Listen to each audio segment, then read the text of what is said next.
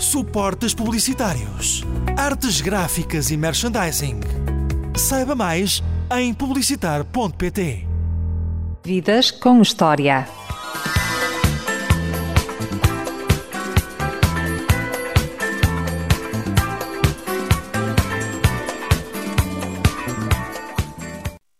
Meu convidado desta emissão do Vidas com História é um cantor e compositor português nascido em 1956.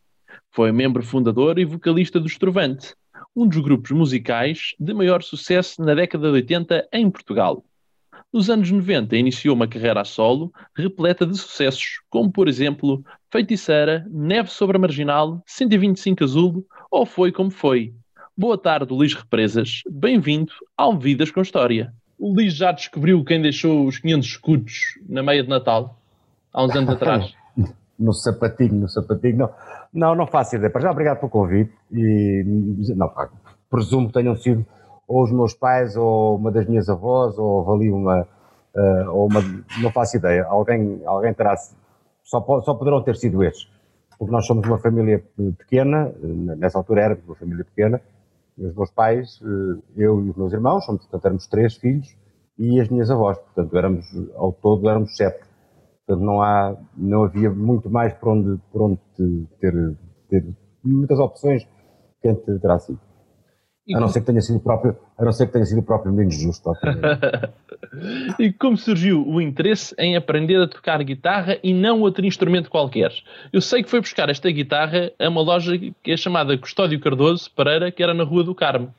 Exatamente. Esta, é, não, o interesse é aquele interesse que nos aparece quando temos essa, essa idade para já e, e é um instrumento mais portátil e que, portanto, nós podemos reservar mais para nós.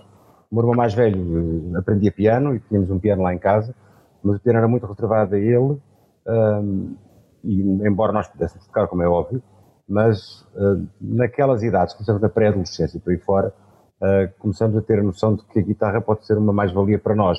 Ou seja, em termos, de, se nós gostamos de música, gostamos de tocar e gostamos de, de, de tocar as músicas de que gostamos, uh, ter um instrumento que seja, um, que seja mais ou menos de fácil aprendizagem e de, e, e de, e de fácil transporte, uh, são já dois fatores importantes. O outro é de que facilmente também podemos aprender a tocar com os nossos colegas. E nessa altura, no, no Liceu Pedro Nunes, havia dois, tinha dois colegas, o Duarte e o Vieira, e o, também o Miguel Galvão, etc., que tocavam guitarra, e então nós, eh, eu começava a ir atrás deles e começava a tocar e a aprender com eles alguma coisa, e aprendi de facto muito, foram os meus primeiros, um, eh, entre aspas, mestres da música. E, portanto, as coisas são um bocado assim, não é? Tem muito a ver com, com uma questão eh, de idade, com uma questão de interesse. Agora, é preciso, obviamente, haver interesse e haver alguma, também algum jeito para a música, para se, para se entrar por aí. Quem estudar a história do Estrovante vai compreender uma parte da história de Portugal? Há uma história recente que, que o Trovante viveu, não é? E o Trovante, durante aqueles primeiros 16 anos, acompanhou na sua formação e na sua, uh, na sua evolução uh, a evolução do, da, do país né, nessa altura.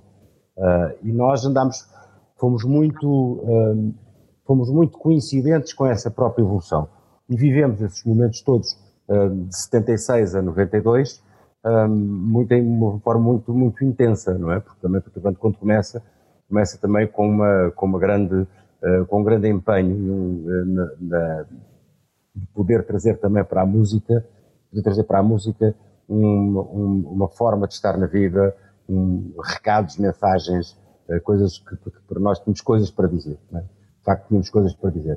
De facto acompanhámos, tínhamos, tivemos, a nossa evolução foi muito uh, coincidente com aquela evolução do, do, do, com a evolução do país nessa época, porque também as coisas passavam-se todas muito, muito depressa e muito rapidamente. Né? Os acontecimentos naquela, naquela década e meia eram, eram galopantes. Né? Ou seja, o país estava, estava, em, em, estava, estava a crescer rapidamente.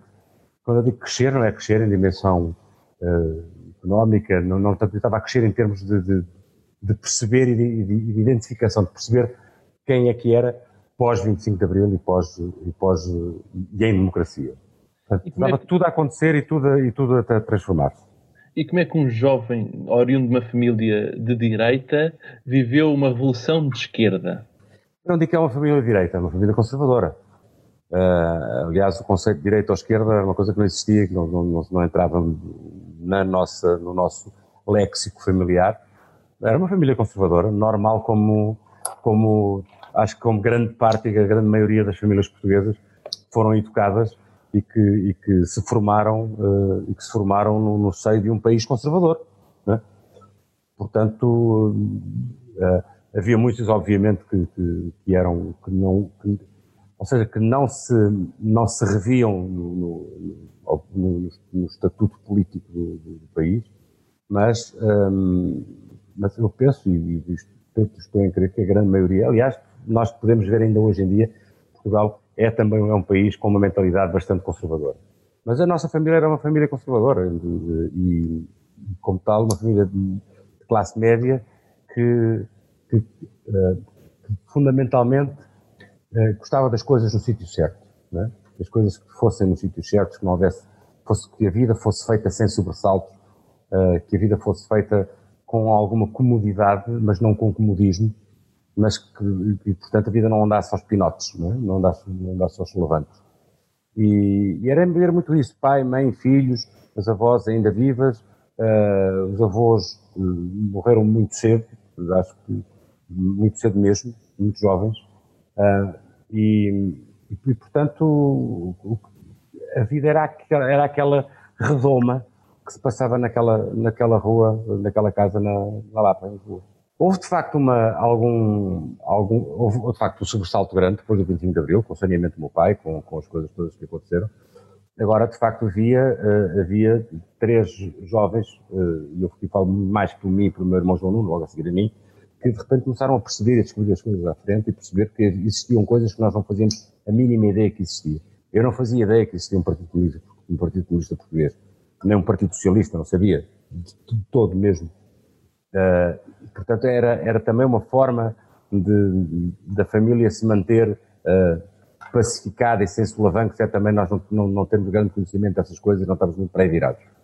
Uh, e isso fez com que, logo, logo a seguir, perante tudo aquilo que aconteceu, nós tivéssemos uma enorme curiosidade em, em, em, em entrar nos tempos e acompanhar os tempos.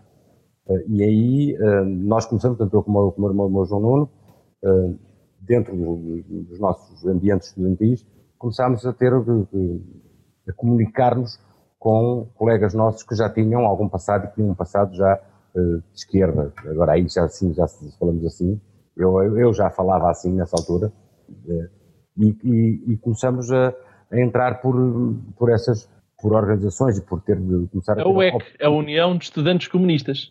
Sim, sim. A, a União de Estudantes Comunistas foi, foi uma delas, onde nós de facto entramos com mais, com mais, o meu irmão já lá estava, eh, eu sou, eu entro para lá em 1975, fim de 75, sim, depois do 25 de novembro, por aí, princípio de 76, eh, e, e aí nos conhecemos, não é? E aí começamos, mas de facto o que eu queria dizer é que eh, o meu pai sempre teve uma, uma, uma atitude muito pedagógica em relação a isso, ou seja, se vocês quiserem, isso são opções que vocês fazem, eu não tenho nada a ver com isso são opções vossas. Agora, tenham a certeza que, assim como as opções são vossas, as desilusões são vossas, mas há uma coisa que eu, que eu, vos, que eu vos exijo e, e vos peço, como pedi sempre, foi que as coisas que vocês fazem em que acreditam sejam competentes e as façam com o máximo de seriedade e com o máximo de dedicação.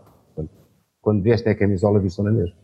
Se não fossem os poemas do Francisco Viana, os Trovantes teriam alcançado o sucesso que tiveram? Faço a menor ideia. Uh, os poemas do Francisco Viana, nos dois primeiros discos, estavam, como eu disse há bocado, o Trovante nasceu e acompanhou no seu crescimento, o crescimento do país, e os dois primeiros discos foram, foram discos que estavam muito, uh, muito coincidentes com a época que se vivia. Uh, eram discos Era música linguagem, de intervenção? Música de intervenção, com uma linguagem muito direta, com uma linguagem muito, uh, enfim, poeticamente cuidada, mas ainda com muitos, com muitos lives de ação direta né, na, na, na, palavra. E, uh, nós revíamos nisso como o país se revia todo nisso. Né? Vemos os poemas do, do, Sérgio Godinho, do Zeca, com Raivoso, o, o, o, homem novo veio da mata, do, enfim, era uma linguagem muito característica da época, muito datada. E eu penso que uma das coisas boas foi que, tendo em conta as características dessa linguagem, o Francisco Viana tivesse, um, nos tivesse entregue em mão poemas uh, que, que, tinham um cuidado muito especial em termos de, de português. Eram bem escritos, eram bem ditos. Portanto, nós tínhamos um contacto na música com, uh, com a língua portuguesa bem escrita, uh, independentemente do seu, do, do seu conteúdo. Isso foi muito importante. E foi Francisco Viana, que era amigo de Ruben Carvalho, para os ouvintes que não sabem, histórico líder comunista, que aproveitou a ocasião para convidar os Trovante a participarem no Avante. Sim, voltando um bocadinho à, à, à pergunta anterior, se teria ou não teria sido, se, se não teria, o Trovante teria ou não teria tido o sucesso que teve. Uh, quando o Trovante deixa de trabalhar com o Francisco Viana, ou seja, gravamos o, no, no terceiro disco, no Bairro do Bosque, onde sai a Balada das Sete Saias, curiosamente com letra do Francisco Viana, a última e a única letra do Francisco Viana para o Trovante, eh, pós, eh, pós os dois primeiros discos, ou seja, foi a, foi a última que ele fez. A vida do Trovante pré-Baile no Bosque, ou seja, com os poemas do Francisco Viana, foi da maior importância para nós. Porquê? Porque é aí que nós nos consolidamos enquanto grupo, não enquanto público, mas enquanto grupo. Nós, de facto, vamos às primeiras festas do Avante, eh, vamos, tocamos pela primeira vez na festa preparatória da, da festa do Avante, em, em, em, setembro de 76. Uh, eh, tínhamos algumas músicas já feitas, éramos de facto um grupo muito imberbe, aquele era muito, estava muito colado com o custo, nem sabíamos se aquilo era para continuar, se não era, e só a partir de, do baile no bosque, a partir do terceiro disco, é que de facto a coisa torna-se definitiva. Agora, durante esses dois primeiros discos, de 76 a, a 82, a 81, o que se passa aqui é uma, é uma, é uma afirmação do grupo enquanto grupo, de, termos a ocasião de trabalhar em, em, em, em, sítios que são perfeitamente, hoje em dia, são, são quase como, como fazendo parte de um imaginário do, lá atrás.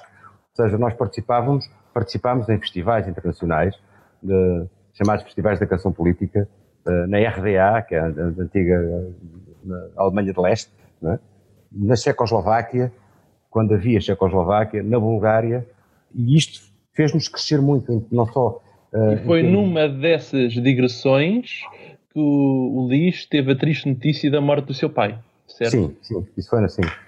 Foi na, foi, no, foi na, na, na primeira ida à RDA, fomos à Checoslováquia e depois em, em autocarros, todos os participantes partimos da, da, RDA, da, da Checoslováquia, com um inverno, o festival era em fevereiro, e com um inverno muito rigoroso, e vamos de autocarro e chegamos a Berlim cerca das duas da manhã. É, foi de facto uma. Estava a dizer que essa experiência que nós tivemos nesses festivais foi fundamental para nós. Tivemos um crescimento muito grande, não só em termos musicais, como em termos de mundo. Nós viajamos pela primeira vez em termos de viagens eh, grandes, sem ser vir aqui a Espanha ou ir a Badajoz, viajamos e temos um contacto com países que estavam para lá da chamada cortina de ferro. Eram países estranhos, não é? Eram países que nós eh, crescemos até, aos, até ao 25 de Abril sem termos ouvido falar neles, praticamente. Eram coisas que estavam lá, lá para o fundo. Era quase o Tintin no país dos sovietes, não é? E, de facto, nós temos eh, não só contacto com esses países estranhos, entre aspas, como temos contacto com uma, com uma comunidade musical de todo o mundo, em cada festival desses, e a gente, desde o Camboja até aos Estados Unidos. Portanto, eram, nós tínhamos, durante esses oito dias que morávamos nesses festivais, contactos para nós foram fundamentais e ainda hoje temos amigos que conhecemos nesses, nesses festivais e que respondemos com eles, foram fundamentais e, e, como tal fazem parte, é isso que eu queria dizer, fazem parte de toda a vida, ou seja, este é o alicerce do que é o Trovante, esse alicerce foi fundamental para depois tudo o que se desenrolou, ao que ele chama de sucesso. Fim do Trovante, em 1993, o livro de uma carreira a solo. Porquê uhum. que foi para Cuba?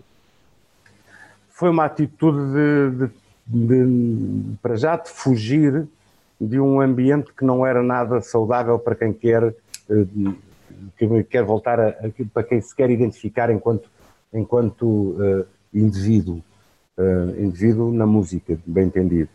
Um, aqui acabados que estavam trovando toda a gente que eu conhecia os círculos mais próximos as opiniões eram eram mais que muitas. O que é que eu devia fazer? O que é que não devia fazer? Com quem é que eu devia trabalhar, com quem é que não devia. e aquilo começou, e eu de repente, como já ia para Cuba já há muitos anos, tinha uma, ali uma, uma noção de ter um território amigável, onde eu podia, de uma forma independente, trabalhar com músicos que não me conheciam, que não conheciam o meu passado, mas que tinham uma ligação uh, a mim uh, via uh, Pablo Milanês, com quem já tinha cantado cá e, e tínhamos uma, uma, já tínhamos alguma proximidade. E, e, então foi a maneira que eu encontrei de, de, de produzindo esse disco e, e, perante as canções que eu tinha feito, um, me, me identificar, ou seja, encontrar quem trabalhasse comigo, volto a repetir, que não fosse influenciado nem por passados, nem por uh, imposições de, de opiniões uh, exteriores. Aí vou encontrar o Miguel Núñez e todos os músicos que trabalham normalmente com, com, com o Pablo, milanês, nessa, que trabalhavam nessa altura ainda mais, de uma forma mais contínua. O Miguel continua a ser diretor musical do Pablo e a partir daí passou a ser meu diretor musical e além disso meu amigo, é um, é um irmão que eu tenho, além de ser meu compadre também. E temos uh, aí eu fui capaz de, de, de, encontrar, mas muito por causa da postura deles, dos músicos, do Miguel e dos outros músicos que vamos todos, que foi temos aqui um músico que nós não conhecemos, temos informação de quem ele é, o que é que ele fez na vida, qual é o seu currículo, mas sabemos antes de mais nada que é uh, que é um músico do mundo, que é aquilo que eu sempre fui, nunca estive agarrado, sempre disse isto, a estilos, nem a fórmulas, nem, nem, nem a formatos. Uh, sempre fui muito sensível a, a, correntes musicais que me, que me, que chegam de fora. Nunca encontrei fronteiras na música, portanto sempre tive uma, uma postura, eh, como tal, sempre tive uma, uma, uma postura mais eh, universalista em relação à música que eu faço. Uh, embora seja um músico português, ou seja, com, tudo, com toda a carga genética que, que, que, que eu poderia transportar para a música. Aí, uh, uh, e aí, eles tendo essa noção, e isto confessaram, confessaram eles uh, depois, uh, tiveram cuidado de transportar para a música que eu, que eu, que eu lhes entreguei uh, motivos, motivos de influência da música cubana, da música afro-cubana, da música latina, latino-americana, embora essa história de música latino-americana seja uma coisa vastíssima, né? portanto, eu falo mais da música cubana e da música afro-cubana, e, um, e, ter, e fazendo o possível para que uh, a, a, força e a personalidade extremamente vincada que esse género de música tem não fosse cilindrar a minha Portugalidade e não fosse cilindrar a, a música que eu, que eu O Luís é um homem de grandes amigos. Qual é o segredo para manter uma amizade ao longo do tempo? Para já, uh, também já tive algumas desilusões. Né? Uh, agora, para já, fundamentalmente é continuarmos a ser aquilo que somos, não deixarmos de ser aquilo que somos. Agora, nós não somos aquilo que fomos, ou seja, tenho amigos que me conheceram com, com 15 anos ou com 13 anos uh, e que eu não sou o mesmo, ou seja, tenho muitas características daquilo que era com 13 anos ou com 15 anos, mas de facto nós vamos mudando ao longo da vida, não é? Vamos, vamos mudando, vamos adaptando às situações. Agora, o que é fundamental é que continuemos a ser os mesmos com os valores e com os princípios uh, com os quais partimos para a vida, é? com os quais uh, fomos sempre crescendo. E isso é fundamental. Por outro lado, é termos a noção de que, uh, embora haja amigos que nós praticamos mais diariamente, a pendularidade com os verdadeiros amigos é, é, é, fundamental que seja que, exista com, com, consciência de que ela existe. Ou seja, o facto de eu não ver um amigo durante anos e de repente quando ele passa de novo nesse, nesse, nesse, nesse, com nesse pêndulo outra vez para a minha vida, eu vou agarrá-lo da mesma forma que eu agarrei quando ele saiu. Ou seja, é isso é que mantém a amizade, é essa nossa honestidade em relação aos amigos que temos. Quem são os seus melhores amigos? Os meus melhores amigos tenho, eh, assim, eu não confundo os, os, uh, o estatuto de amigo com o estatuto de família, é? A família é família, os amigos são amigos. E eu tenho o meu amigo mais antigo, é o Manuel Faria, que conhecemos desde os quatro anos. Uh, diria provavelmente que esse também já está com. Eu, já, eu acho que este também já está no estatuto de irmão, portanto, mas tenho. Tenho uma coisa que tem-me acontecido muito boa que é um, com a minha idade e, com, e hoje em dia ter um, continuar a ser capaz de fazer grandes amigos e fazer amigos que eu digo, olha que bom uh, isto ainda a acontecer. É? O Luís perdeu o seu pai muito novo. Em que medida essa perda afetou o resto da sua vida? Seguramente que afetou, uh, mas eu nunca estive, uh, nunca estive agarrado a essa identificação, à identificação dessa afecção.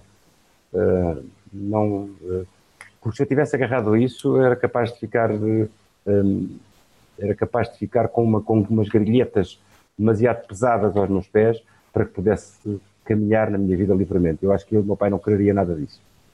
Uh, ele fez, uh, sei, tenho a certeza, é muito engraçado porque nós às vezes arranjamos. Uh, é, é, é, curioso porque ainda, ainda hoje, menos, mas acontece-me acontecer qualquer coisa na minha vida e eu fazer quase o gesto de deitar a mão ao telefone para ligar, para, para ligar ao meu pai.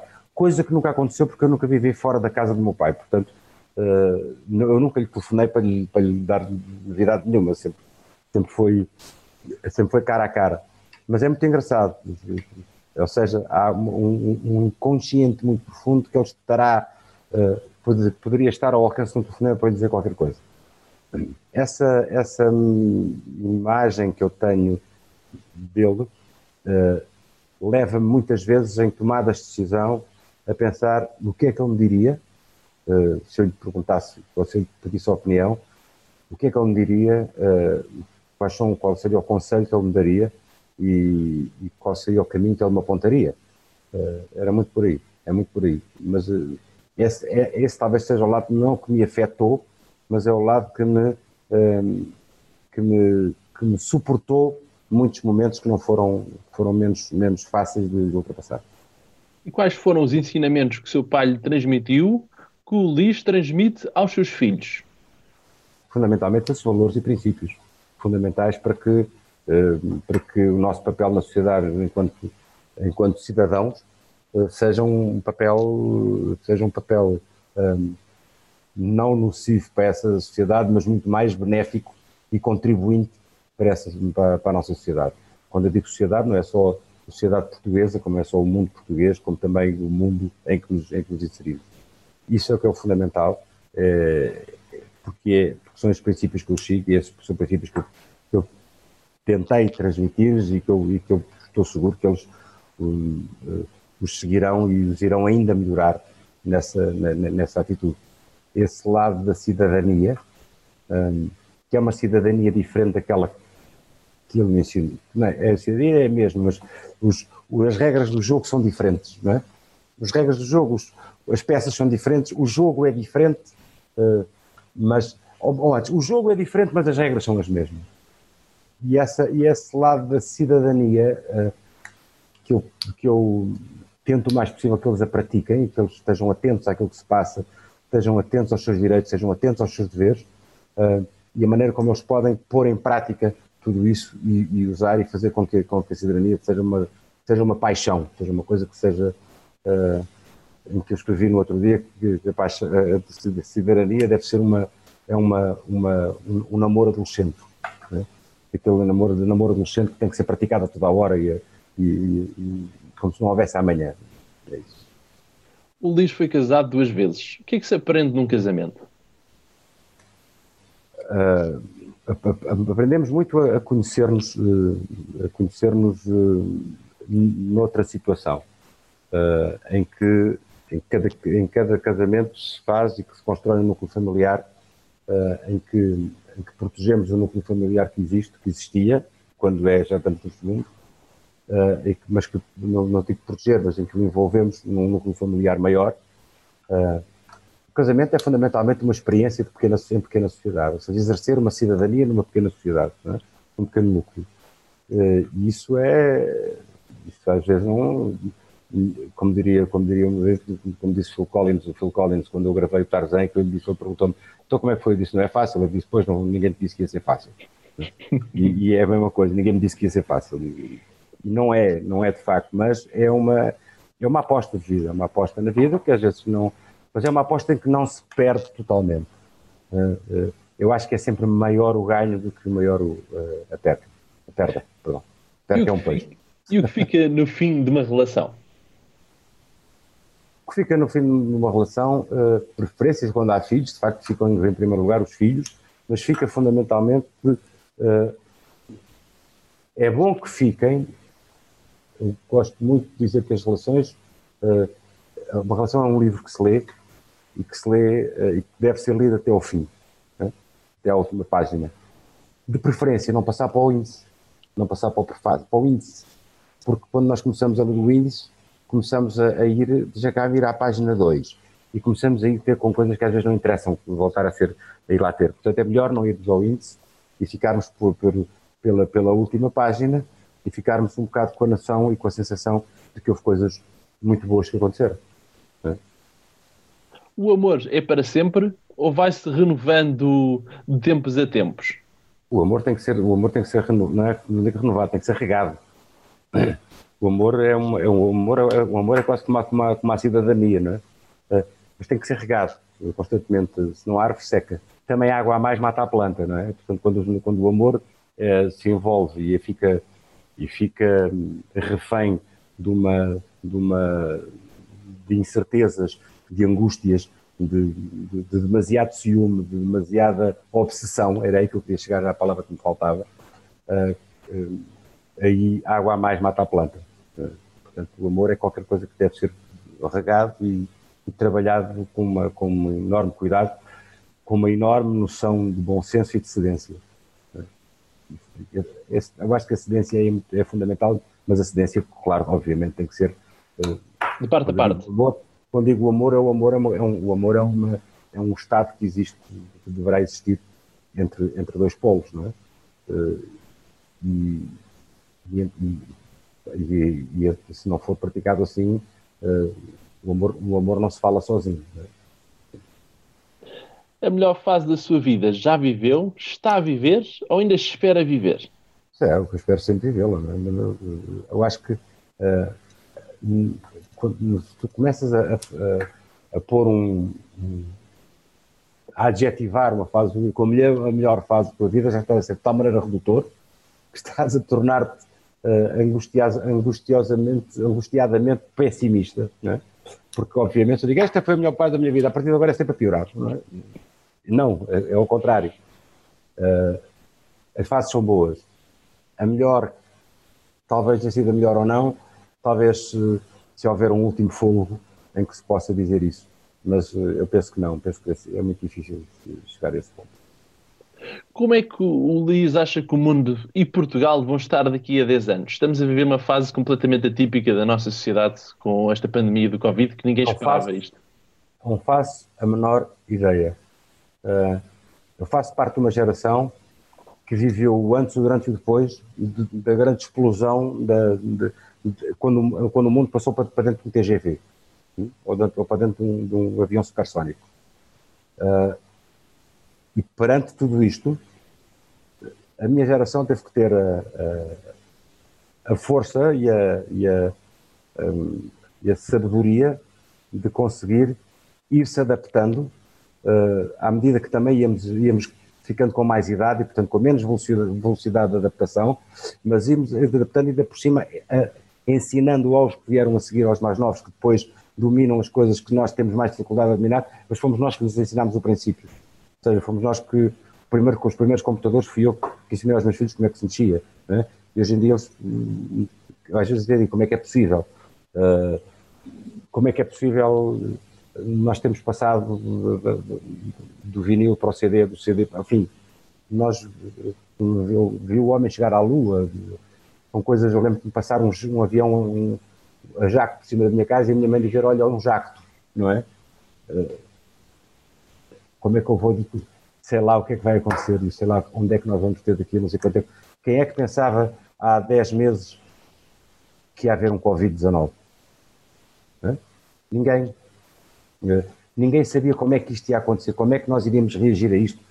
Ou seja, eu espero. Eh, eu, eu, há uma coisa que eu sei, é como é que nós devemos. Sei, não sei, mas eu sei que nós devemos, nos devemos preparar e, e criar as, as bases, os alicerces fundamentais para uh, precisamente podermos olhar e podermos enfrentar este inesperado. Ok?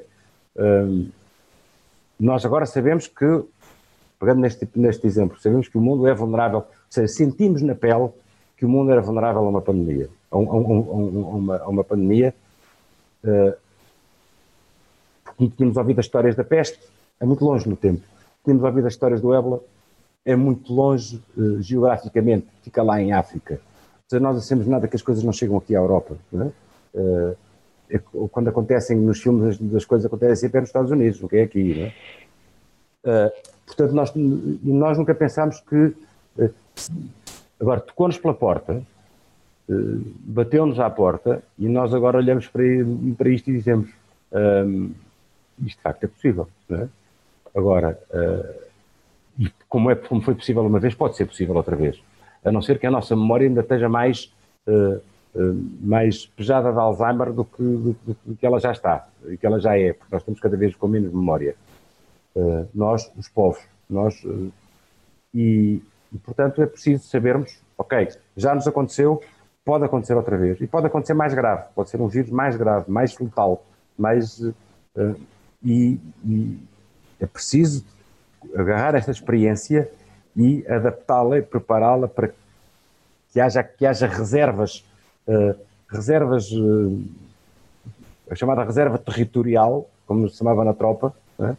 que eles passavam a reserva territorial para depois, em uma situação de emergência, uh, sermos, sermos outra vez chamados ao serviço militar, mas uma reserva territorial de soluções a pôr em prática se houver mais uma, uma situação, situação dessas. Na parte final da nossa entrevista é uma rúbrica chamada Direta à Cabeça. Ok. Eu digo-lhe uma palavra e tem de dizer a primeira coisa que lhe vier à cabeça. Leve e descontraído, está bem? Ok. Trovante. Um, o berço. Cuba. Um, segunda Terra. Timor. Um, uma paixão. Liceu Pedro Nunes. Segunda formação. Família. Âncora. Festa do Avante. Primeiro embate. Coliseu dos Recreios. Casa. Chafarix. Uma aventura. Completa a seguinte frase. A vida é maravilhosa.